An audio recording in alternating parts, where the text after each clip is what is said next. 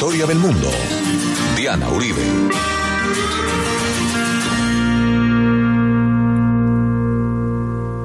Buenas. Les invitamos a los oyentes de Caracol que quieran ponerse en contacto con los programas, llamar al 302-9559. 302-9559 o escribir a info arroba la casa de la historia punto com, info arroba la casa de la historia punto com, o contactar nuestra página web www.lacasadelahistoria.com www.lacasadelahistoria.com Hoy vamos a ver las migraciones irlandesas en América Latina.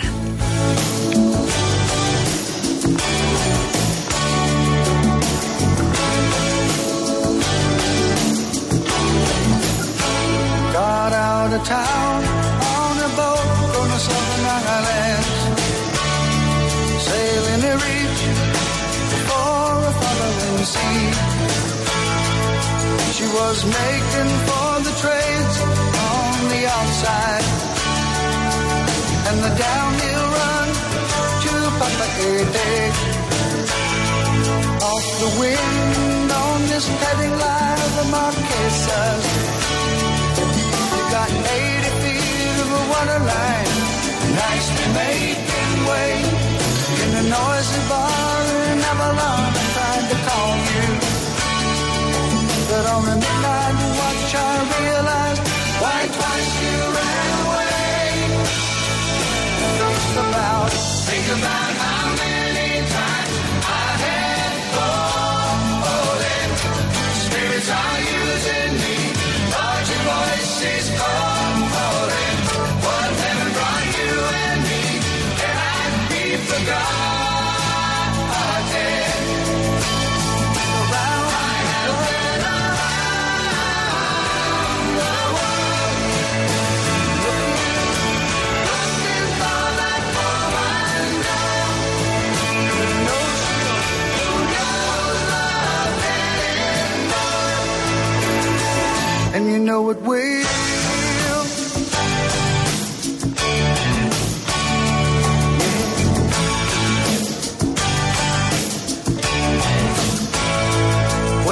see the Southern Cross for the first time, you understand now why you came this way. Cause the truth you might be running from is so small, but it's as big as the promise, the promise of a coming day. So I'm sailing for tomorrow, my dreams are dying.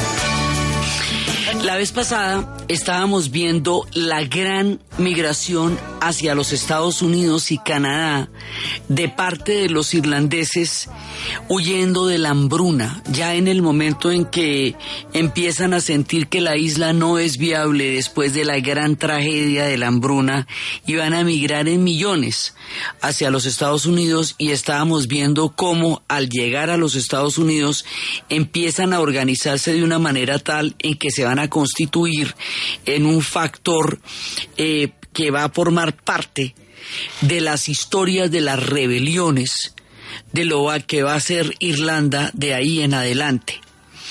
Pero resulta que la gran migración no solamente fue a los Estados Unidos, también hubo una enorme migración a América Latina y también una influencia importante de los irlandeses en la historia de América Latina, de nuestros procesos, de nuestra independencia, de nuestras diferentes luchas, de nuestras historias. Hay una huella profunda de los irlandeses en la historia de América Latina y eso es lo que nosotros vamos a ver en dos programas, en este y en el siguiente programa, con motivo de los 100 años de la rebelión de la Pascua, que se cumplieron en el 2016. Eh, los irlandeses han venido eh, organizando una serie de exposiciones sobre su influencia en América Latina, cómo han estado entre nosotros, que van desde la gran migración en Argentina, de la cual vamos a empezar a hablar, la gente de la Cruz del Sur, por eso estábamos empezando con esta canción de Crosby, Stills, Young de la Cruz del Sur, son los que van a venir a, los, a las zonas de la Cruz del Sur, del Cono Sur. Pero también vamos a ver a lo largo de estos dos programas cómo entre ellos también llegaría acá, eh, eso lo vamos a ver en el siguiente programa, Roger Casemet eh, el del el famoso protagonista del sueño del Celta, que sería aquel que haría toda la gran denuncia de la explotación de la cauchería en el Amazonas y en el Congo, un personaje que fue como un precursor de los derechos humanos en nuestras tierras y que a morir en los días de la rebelión de la Pascua ejecutado y que también se le pediría clemencia por él, esa historia la contaremos. También O'Leary y su relación con Bolívar eh, y la cercanía de estos dos personajes. También vamos a ver a aquellos que estuvieron con San Martín y a Bernardo de O'Higgins, eh, a todos aquellos que de una u otra manera estuvieron en nuestros propios eh, procesos de independencia o, las historias de Lisa Lynch, todo eso lo vamos a ver. Vamos a ver en todo, en todo el continente cómo ellos han influenciado también nuestra historia con los resultados de la historia de ellos. Entonces vamos a hacer ese recorrido de estos dos programas por la influencia de su diáspora en nuestra historia y mirando cómo llegan acá, de qué manera, por qué llegan acá, en qué condiciones y qué transformaciones y qué influencias van a tener ellos en nuestra historia. Lo primero que hay que tener en cuenta es la relación entre Irlanda y España, la conexión española.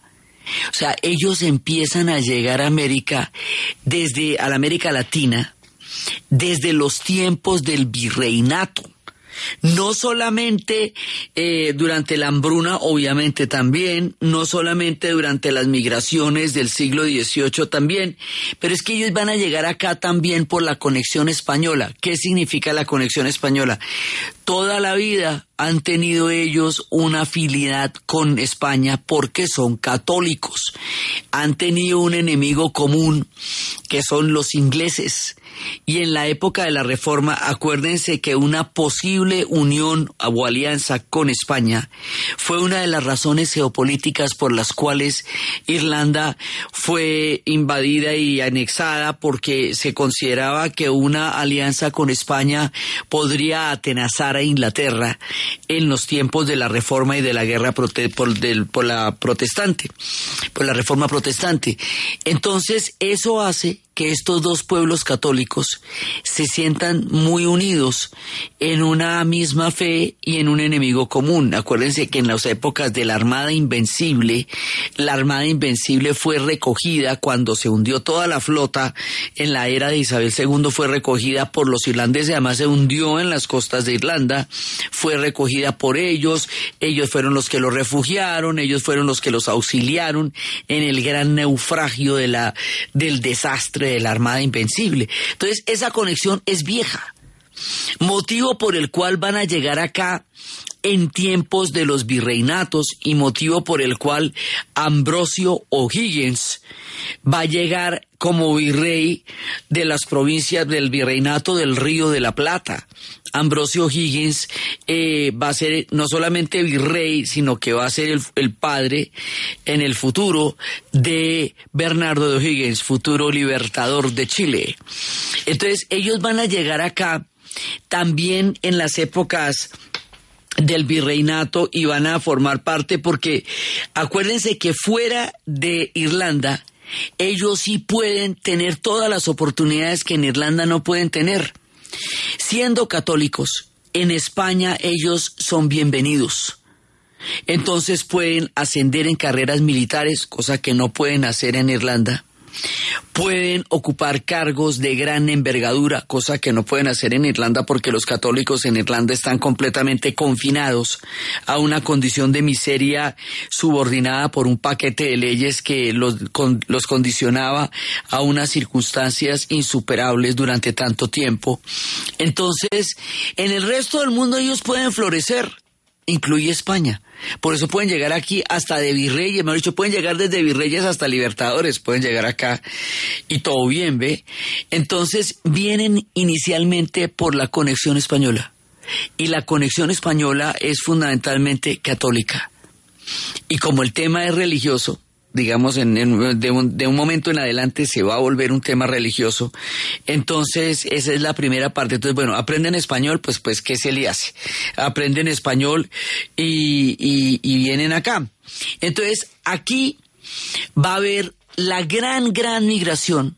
La migración más grande va a ser en Argentina. En el capítulo de hoy vamos a tratar el cono sur, la migración que llega a Argentina a Chile y a Paraguay. Y en el próximo programa vamos a hablar del norte, los que van a llevar a Cuba, los que van a llegar a México, los que van a llegar a Colombia. Eh, o sea, a la Nueva Granada, eh, a la Gran Colombia, todo, digamos, lo que va a tener que ver con toda la parte del proceso de independencia y de las guerras del norte. Ellos estarán metidos en todas nuestras revoluciones, en todas nuestras independencias, estarán los destacamentos de ellos, en todo el proceso de emancipación del continente, están metidos los irlandeses. En todos lados donde, bueno, y en general donde haya tropel están metidos los irlandeses. Sí, porque digamos, en eso, en eso se van a meter en absolutamente todos, pero no solamente ahí. Van a ser mm, agricultores, van a ser labriegos, van a ser médicos, van a ser cantidades de sociedad, van a crear mundos. O sea, todo el mundo que no se puede hacer en Irlanda, lo van a hacer en el resto del planeta, porque es el destino de un pueblo al que se le ha deprivado del derecho a una patria. Entonces los pueblos que no pueden hacer su patria donde nacieron, van y hacen muchos, donde los dejen, donde los reciban, donde se pueda. Es la condición de la diáspora. La condición de la diáspora es, eh, es un pueblo que, que, se que se desangra en su propia población, pero una cantidad de mundo que se enriquece con ellos en los confines de la tierra, creando sociedades e historias. Entonces la diáspora irlandesa en nuestro, en nuestro continente es así, y esta es una manera de visibilizar la influencia de ellos en nuestra historia con esta, a partir de esta coyuntura de, de esta investigación que están haciendo los irlandeses con motivo del centenario de la de la rebelión de la Pascua. Entonces ellos van a llegar, la primera gran gran migración enorme va a llegar a Argentina. Entonces, pues porque Argentina es la que tiene la política de migración más grande. Entonces, el asentamiento así gigantesco digamos, donde van a llegar miles y miles y miles y miles y miles y miles, es originalmente a la Argentina. Y allá en la Argentina, ellos, muchos de ellos van a llegar a los campos, muchos de ellos van a llegar a la, eh, vayan a llegar originalmente mm, a, los diferentes campos y a van a ser artesanos, van a ser soldados. Eh, ellos están viniendo desde los tiempos de Colón, están viniendo desde mucho tiempo atrás. Eh, o sea, es una corriente que ha venido llegando, llegando, llegando, llegando en mucho tiempo. Y además ellos tenían el apoyo de la Corte Real de España servían como oficiales de alto rango en la en el Imperio español y eran administradores en el Imperio español. O sea, tenían eh, como ellos habían jurado lealtad a la corona. ¿Por qué juraban lealtad a la corona? Porque la bronca ella era con los ingleses. O sea, ellos no tenían ningún problema en jurarle a un rey de España. Porque lo que sí tenían problema era jurarle a un rey de Inglaterra porque el rey de España de todas maneras era católico y reconocía la autoridad del Papa. ¿Sí me entiende? Mientras que el rey de Inglaterra no solamente no reconocía la autoridad de Papa, sino que como cabeza de la iglesia, de, de la corona británica, también se reclamaba cabeza de la iglesia anglicana. Y ahí, en ese punto de no reclamar la leal, de no tener la lealtad al Papa, sino a la iglesia anglicana, es donde está la línea que los irlandeses católicos no pueden pasar. Por eso, jurarle lealtad al rey de España papitas, ¿me entienden? No hay problema con eso. Entonces, en la medida en que le juran lealtad a la corona, y en que son oprimidos en Irlanda, pues se pueden volver administradores coloniales. Entonces, en tiempos del virreinato, pues eran administradores coloniales. Lo curioso es que ellos van a, a, pelear en ambos bandos. Unos estarán en los ejércitos eh, del, que van a venir de la corona y otros en los ejércitos patriotas. En los ejércitos patriotas va a haber una gran mayoría de ellos, sí, y, y van a estar en ambos lados de nuestra historia. Entonces, ellos van a llegar acá y empiezan, obviamente, pues la, la, mayor cantidad de ellos va a llegar después de la hambruna, pero están en una constante migración se habla de 50 mil irlandeses que llegaron a Buenos Aires. Se habla que llegaron como pastores, como rancheros, que se asentaron en las áreas rurales de la Argentina y en La Pampa y que algunos de ellos también llegaron a ser empresarios, obreros.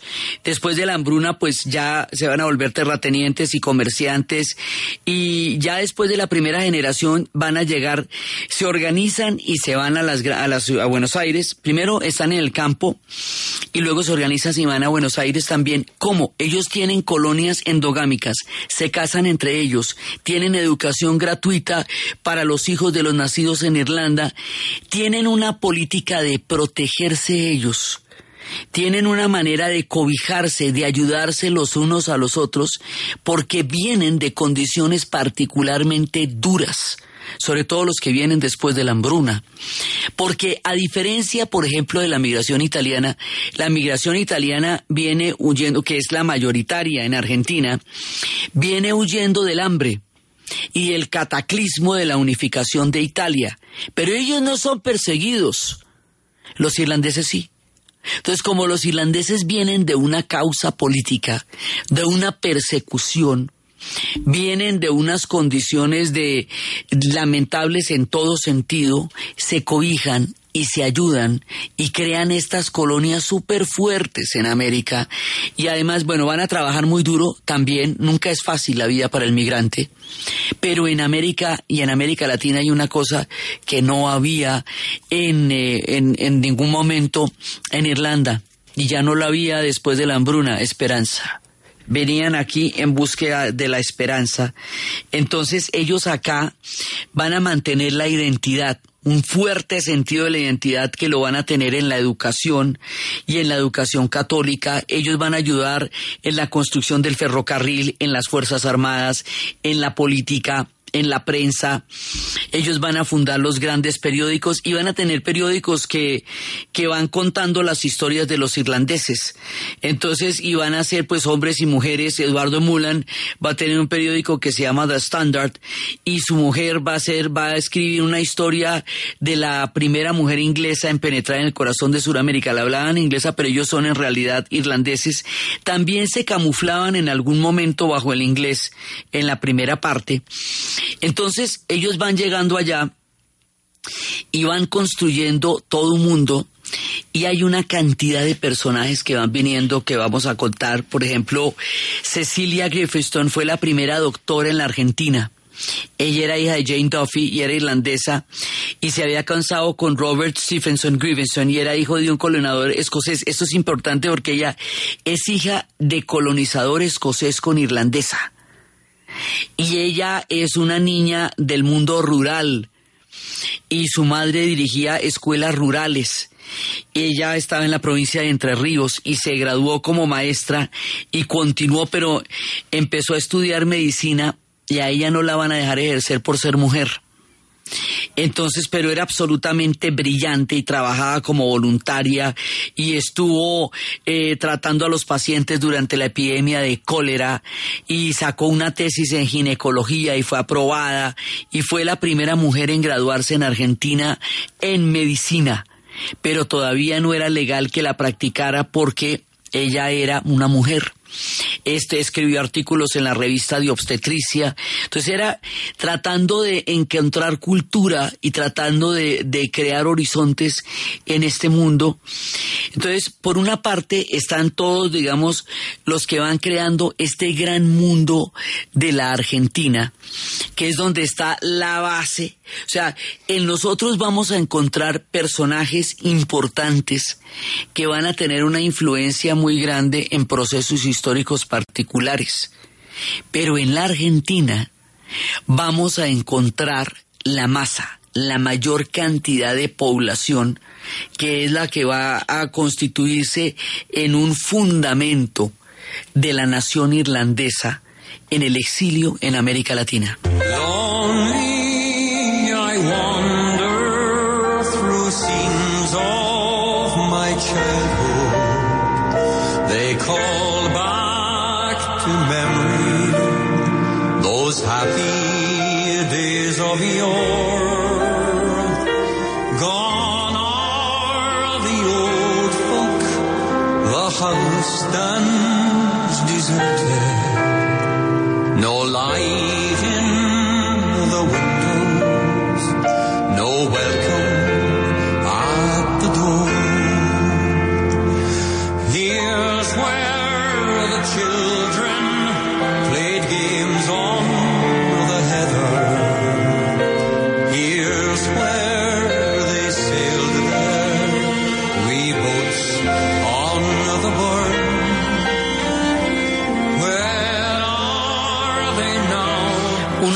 Descendientes más ilustres de esta gran migración en la Argentina va a ser el Che Guevara. Las migraciones eran por regiones.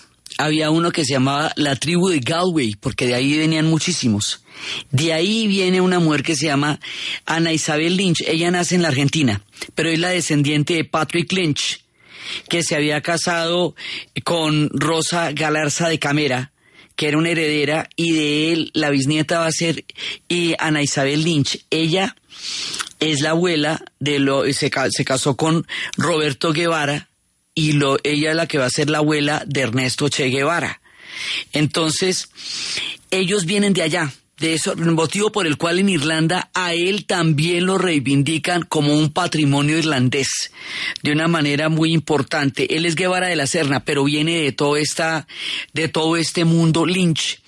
Y más adelante, después de que el Che vaya a ser ese ícono tan importante en la historia de América Latina, después de que haya sido médico en Argentina y después de que haya recorrido todo el continente con su, con una búsqueda de la justicia social y haya sido asesinado en Bolivia, tiempo después, en 1968, un artista irlandés llamado Jim Fitzpatrick es el que va a crear el ícono de, de la pintura, del dibujo del Che Guevara en ese, en ese afiche rojo y blanco que es la imagen del Che que se conoce en el planeta entero. El ícono, ese lo hace Jim Fitzpatrick, que es un irlandés. Y el padre del Che Guevara decía que no había que olvidar que por las venas de su hijo corría la sangre de los rebeldes irlandeses. Y aquí nos vamos a la pausa.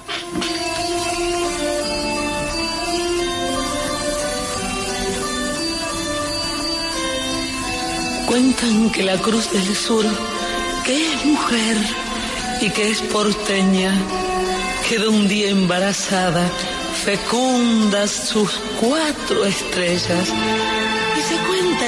Aires que la cruz alumbró en tierra y que tuvo cuatro hijas, lindas las cuatro y tan hembras. Cada una con su luz vivió y amó a su manera. Las cuatro, por cuatro rumbos, sembraron cuatro leyendas.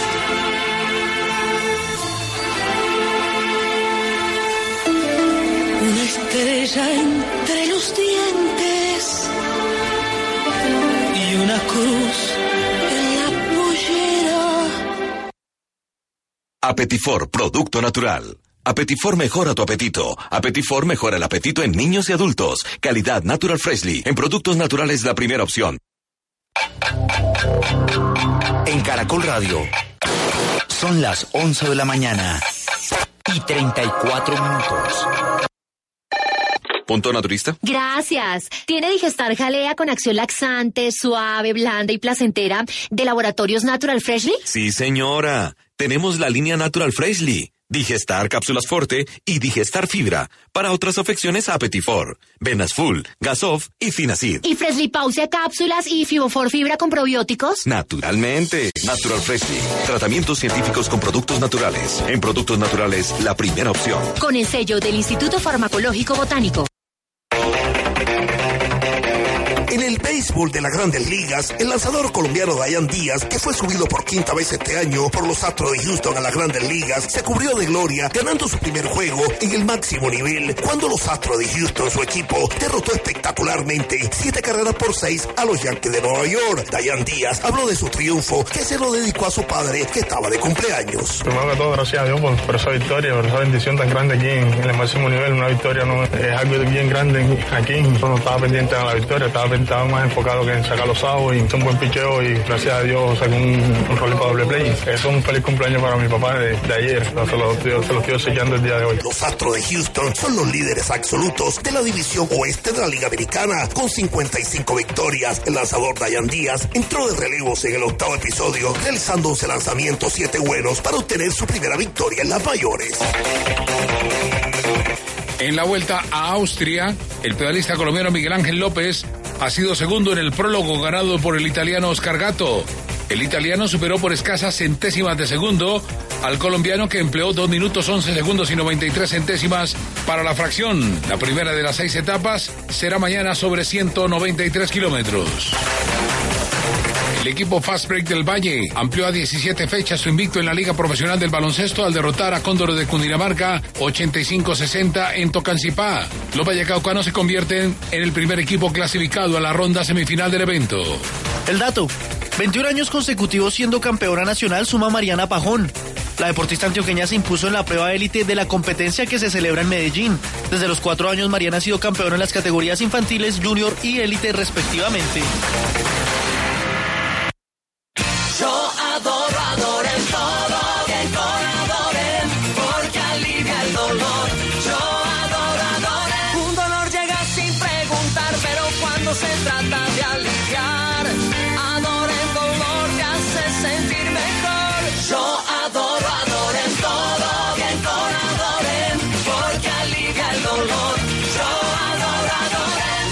Es un medicamento, no exceder su consumo. Leer indicaciones y contraindicaciones. Si los síntomas persisten, consultar al médico. ¿Y usted cómo durmió anoche? Comodísimo. Colchones comodísimos para dormir profundamente. Caracol Radio, más compañía. Historia del mundo de Caracol Radio. Con Diana Uribe.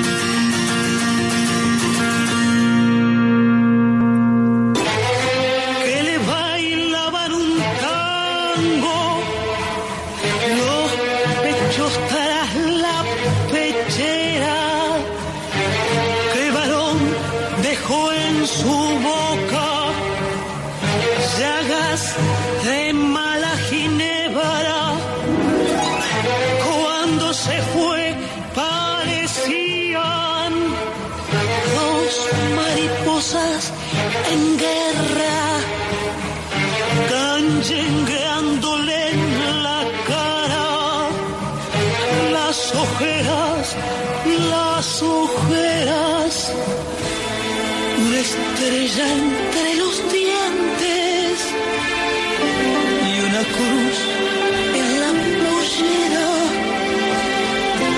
hijas de la cruz del sur, madre cruz que ha sido de ellas. Entre los que llegaban, llegaban de diferentes lugares de Irlanda. Uno de ellos fue el padre Patrick Dillon, que era originario de Galway. Él llega a Buenos Aires en 1863 y con el apoyo de los irlandeses católicos, él va a fundar un periódico que se llama La Cruz del Sur, The Southern Cross, en 1875. Es el primer periódico irlandés católico que servía para diferenciar a la población irlandesa de la migración inglesa que era grandísima. ¿Se acuerda que en Buenos Aires, como lo estábamos viendo en la serie de la historia de la Argentina, también había una enorme migración inglesa? Entonces, porque están viniendo de todas partes de Europa. Entonces, la diferenciación entre estas comunidades argentinas, eh, irlandesas en Argentina, frente a las comunidades inglesas en Argentina, porque allá también establecían una diferencia, eran este tipo de cosas. Este periódico de la Cruz del Sur, que es católico y es irlandés y es un tema de identidad. Ellos llevan la identidad donde quiera que vayan, porque el efecto de la diáspora y la imposibilidad de poderla vivir plenamente en Irlanda hace que su afirmación en, el exilio sea tan importante. Entonces también hay una cantidad de gente, el padre Anthony Fay, que va a ser un personaje que va a ayudar muchísimo porque él va a fundar colegios, va a hacer comunidades, eh, va a crear educación gratuita, va, va a ser uno de los personajes que va a crear la mayor cantidad de redes para las para la migración irlandesa.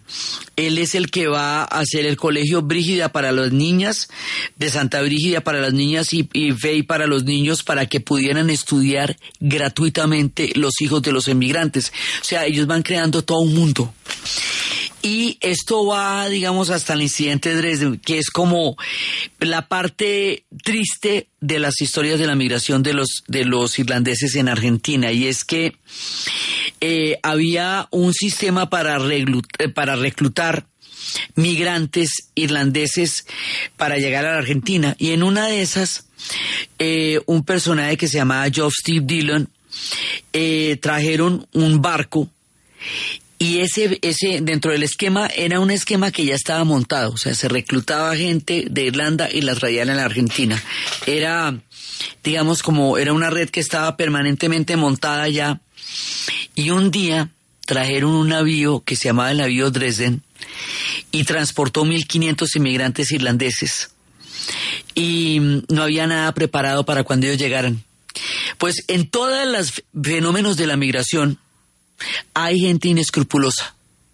Y hay lo que se pueden llamar coyotes en México o lo que se puede, son traficantes de, de las personas, de los emigrantes, son personas inescrupulosas que se aprovechan del dinero, de la miseria, de la desesperación, de todo lo que está pasando y, y terminan es haciendo dinero con la miseria humana.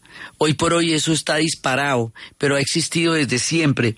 Entonces resulta que trajeron 1.500 irlandeses y no tenían absolutamente ninguna preparación para recibirlos porque esta en particular era una era una empresa inescrupulosa. Fíjese todas las demás las del padre Fey que trataba de construir redes los otros que empezaron a construir condiciones de migración. Así como había mucha gente tratando de construir condiciones dignas de migración para los irlandeses pues también había gente maluca y eso fue lo que pasó con el incidente de Dresden. Entonces los trajeron y ellos no tenían ninguna condición ahí, no tenían nada y fueron llegados y, y, fueron abandonados a su suerte. Y cuando fueron abandonados a su suerte, la gente estuvo en unas condiciones absolutamente terribles, terribles porque llegaron y, y pues llegaron allá y los soltaron, los echaron en las calles y terminaron como indigentes y alrededor de 800 personas eh, los llevaron a una colonia que se llamaba la colonia de Napostá, eh, en que la habían fundado los irlandeses hacía tiempo y los pusieron a vivir en la miseria y en los climas más terribles y no era una colonia donde no había condiciones para la agricultura, más de 100 personas murieron y mm, tuvieron que recorrer más de 700 kilómetros a pie para regresar a Buenos Aires desde la colonia Nampostá. Y eso marcó el fin de la migración eh, masiva irlandesa. O sea, después del incidente de Dresden se desprestigió el que realmente hubiera condiciones de vida mejores para ellos. Esa gente estaba sufriendo mucho de donde venían para que les pasaran cosas como esta. Los dejaron tirados allá, les tocó devolverse hasta Buenos Aires a pie, llegaron en condiciones de indigencia, no había nadie que los estuviera esperando y, y murieron muchos niños en esa migración. Entonces, hasta ahí llegan, digamos, las, las grandes, grandes migraciones porque el incidente de Dresden como que marca un punto de, un punto de, de miedo ya de regresar porque dice, bueno, si no nos están esperando y no nos están dando condiciones, pues de pronto ya no volvemos más en, en, en masa, pero sí vinieron muchísimos en el caso de la Argentina. En el caso de Chile, pasan cosas increíbles. Resulta que llegó como virrey en toda la condición de lo que significaba un virrey en esa época, un personaje que se llama Ambrosio O'Higgins. Y Ambrosio O'Higgins va a llegar a Chile y resulta que allá en Chile va a embarazar a una peladita. Una, una muchacha joven de muy buena familia. Y esa muchacha joven de muy buena familia con la que tuvo un hijo, pues eh, le tocó casarse con ella, pero de todas maneras, o sea, básicamente él negó ese hijo, lo mandó, en principio lo manda para Lima. Y en Lima lo va a poner a que se cría allá porque eso es un escándalo de la sociedad. Entonces, porque él era un hombre de 60 años y embaraza a una muchacha jovencita, Riquelme, Cecilia Riquelme, y entonces pues el muchacho va a crecer en buenas condiciones, pero va a crecer alejado del núcleo de, de su padre, pues porque eso es una cosa escandalosa. Y más adelante, este muchacho va a ir a estudiar a Europa y en Europa va a conocer a un personaje que le va a marcar la vida. El muchacho se llama Bernardo de O'Higgins y el personaje que le va a marcar la vida se va a llamar Francisco de Miranda. Entonces, Bernardo de O'Higgins, más adelante, después de que su padre Ambrosio O'Higgins, que fue virrey en Chile, que en Chile no existía como Chile en esa época, sino era el virreinato del Río de la Plata. Entonces, eh, como tal, cuando eh, Ambrosio de O'Higgins muere en 1800, en el año así 1800 clavado, él reclama el apellido y la herencia. Y ya es cuando ya, ya cuando tiene toda una, digamos, como una posibilidad personal. Y bajo la influencia de Francisco de Miranda, que tenía el proyecto clarísimo porque Francisco no solamente era el precursor, sino el conector de las ideas de la ilustración con lo que estaba pasando en, eh, en el proceso de América Latina. Él es el hombre que, que cruza la ilustración. Él, Eugenio Espejo y Antonio Nariño son los que van a conectar las ideas de, la ilustración con los procesos de independencia de América Latina y van a crear la visión entonces, con él van a venir a Chile y van a desembarcar y van a tener, bueno, después la, las batallas de Maipa y de Chacabuco y, la, y todo lo que va a ser el exilio en Argentina y luego la reconquista y todo hasta que finalmente van a terminar liberando Chile. Eso nosotros lo vimos en detalle en la serie de Chile cuando estábamos contando el capítulo de su independencia, pero va a ser un personaje, pues imagínate, él es el papá de los chilenos. Entonces, y con él va a estar también otro personaje que va a ser eh, O'Brien. Entonces, todos estos, ahí es cuando le digo que nos vamos a encontrar con que los irlandeses están a ambos lados de la historia. Llega como virrey su padre, Ambrosio O'Higgins, y es su hijo, Bernardo de O'Higgins, el padre de la independencia chilena absolutamente importante, pues es el, es el padre de ellos. Entonces, aquí es cuando empezamos a ver lo que son estas figuras. Hay otro personaje que es eh, John Thomas, además que lo que va a hacer Bernardo de O'Higgins, como lo vimos pues profusamente en la historia de Chile es que él hace la independencia, gana las dos batallas, las de Maipo, las de Chacabuco, atraviesa la cordillera, o sea, va a ser una gesta absolutamente increíble. Y cuando ya lo tiene todo claro, cuando ya ha liberado su patria, cuando ha crecido una nueva patria, él se va para Lima y se retira. Él no se va a quedar en las batallas que va a haber después para ver quién va a gobernar los pueblos recién libertados. Todo eso que vimos en su momento en la historia de Chile y en la historia de la Argentina, él no va a vivir todo eso. Él se va para Lima y se queda allá, como San Martín después se va para Europa. pero sí deja la causa libertadora lista. Entonces, irlandeses acá. También hay otro personaje que se llama el general John Thomas O'Brien. Y O'Brien viene de Wicklow.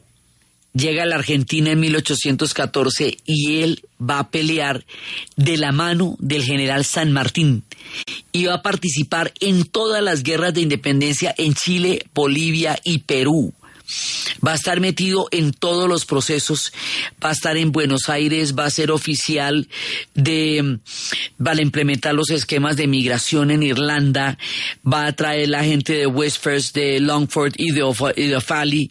Entonces ellos están metidos en todos esos procesos de allá y de acá.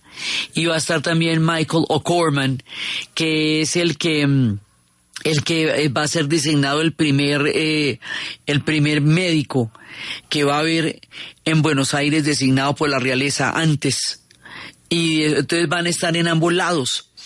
Pero estos personajes van a estar metidos totalmente en nuestras historias de independencia, como lo estuvieron también en las historias de la realeza. Otro personaje fue Juan Maquena. Fue general de la Guerra de Independencia de Chile. Nació en Tyrone Salió de España con el general Alejandro O'Reilly y él va a entrar en el regimiento de, ingenieros, en el Real Regimiento de Ingenieros, y es enviado a Sudamérica con el virrey de Ambrosio O'Higgins. O'Higgins lo va a volver a él gobernador de Osorno, que es una colonia que en ese momento estaba en ruinas en el sur de Chile, y él va a ser un gran ingeniero y va a construir las ciudades, las fortificaciones alrededor de la costa para impedir cualquier invasión que viniera de Francia. Este tipo que viene con Ambrosio O'Higgins y que va a ser el ingeniero cuando viene la época de la revolución, por eso les digo que están en ambas partes, en 1810 se une a la revolución, se vuelve general de brigada, se enfrenta a los ejércitos monárquicos, y se pone el parte de Bernardo de O'Higgins. Se casa con una chilena que es Josefina Vicuña y su hijo, Benjamín Vicuña Maquena, va a ser uno de los escritores chilenos y de los historiadores chilenos que va a contar las historias de lo que pasó. Entonces este tipo viene de parte del virrey se vuelve un ingeniero y cuando estalla la independencia termina peleando en contra de la monarquía del lado de su hijo, de Bernardo, ¿ve? Por eso le digo que están a ambos lados. Vienen con los virreinatos, vienen con la realiza, se unen a la independencia, pelean contra las monarquías. Entonces están en una y otra parte de nuestra historia. Ahora, cuando ellos llegan, ellos llegan a un mundo donde están pasando las cosas que están pasando. Entonces, después de esto, va a venir uno de los personajes que es eh, más icónicas, una de las historias más poderosas, y es el personaje de Elisa Lynch en el Paraguay. Después de los procesos de independencia, más tarde, más adelante, va a venir otro episodio que hemos narrado en la historia del mundo desde varios ángulos, la guerra de la Triple Alianza. Esa la hemos narrado en la historia del Brasil, en los especiales de Paraguay y en la historia de la Argentina. Esa guerra que acabó con el Paraguay y su prosperidad y su gran desarrollo en tiempos de López Solano. Esta es la mujer de López Solano, Elisa Lynch es uno de los personajes más eh, icónicos, es una mujer que además fue, eh, fue una, una mujer que propició mucho la cultura.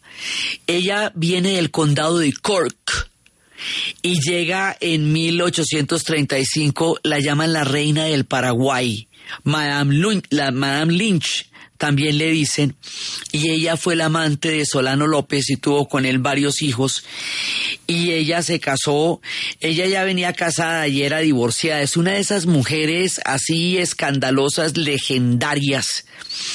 Y entonces, ella cuando va a estar con Solano, con López Solano, ella va a utilizar sus contactos para traer educadores y músicos de París y ella va a contribuir muchísimo a la educación intelectual del Paraguay y ella va a promover la educación de las mujeres, el avance de la medicina. Ella, cuando Solano López hereda el poder, ella va a estar con él en todo y él es el que va a llevar al, originalmente al Paraguay a la guerra de la Triple Alianza. O sea, eh, acuérdense que la guerra, él es el que va a producir la guerra, él es el que la va a declarar, pero entre Brasil, Argentina y Uruguay van a desbaratar al Paraguay y lo van a volver nada hasta que cuando acaban con el 90% de la población masculina, pues esa guerra hemos dicho que es una guerra que tuerce de la manera más terrible la historia del Paraguay. Entonces, cuando López Solano eh, muere está muriendo, ella está con él, ella está con su cadáver, ella lo sepulta con sus propias manos para que no vaya a prisión, ella huye con los hijos sobrevivientes, eso es un episodio súper dramático que Eduardo Galeano nos dice de la siguiente manera, Elisa Lynch, Cerro Corá, 1870. Rodeada por los vencedores, Elisa acaba con sus uñas una fosa para Solano López. Ya no suenan los clarines, ni silban las balas, ni estallan las granadas. Las moscas acribillan la cara del mariscal y le acometen el cuerpo abierto. Pero Elisa no ve más que niebla roja. Mientras abre la tierra a manotazos, ella insulta a ese maldito día y se desmorona el sol en el horizonte, porque el día no se atreve a retirarse antes de que ella termine de maldecirlo. Esta irlandesa de pelo dorado, que ha peleado el- al mando de la columna de mujeres armadas de asadas y palos, ha sido la más implacable consejera de López. Anoche, al cabo de 16 años y cuatro hijos, él le dijo por primera vez que la quería.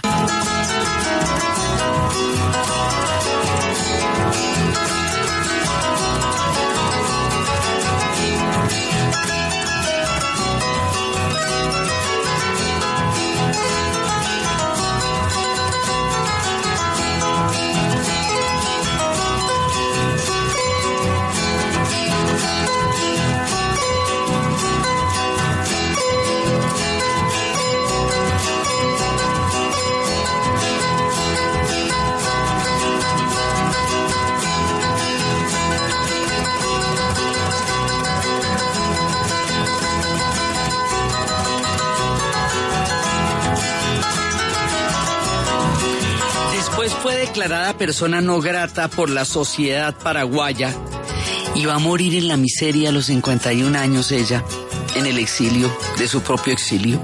75 años después de su muerte la declaran heroína nacional del Paraguay y en tiempos de Stroessner repatrian sus restos para ser enterrada en Asunción, en, la, en el cementerio nacional la Iglesia Católica no la dejaba meter en la en, en, en su en la, en, la, en la parte santa, pero ella está en el cementerio nacional. Es un personaje de novela, así, de lo más impresionante es Elisa Lynch. Con Elisa Lynch terminamos las historias en el sur de los irlandeses en el cono sur, en la gran migración. La historia de ellos en el norte, en Cuba, en México, en Colombia, Olivi, Bolívar, el sueño del Celta, Roger Casemet y la rebelión, todas esas historias las vamos a contar en el siguiente programa de la historia de las migraciones de los irlandeses en América Latina. Entonces, desde los espacios de la diáspora irlandesa, desde la llegada a nuestras historias en tiempos de la corona, en tiempos de la independencia, en tiempos del hambre, en tiempos de la búsqueda de la esperanza y del entretejido entre la historia de los irlandeses y la historia de América Latina, entre las rebeliones y la esperanza, entre la lucidez y la lucha, en la narración de Ana Uribe, en la producción Jessy Rodríguez. Y para ustedes, feliz fin de semana.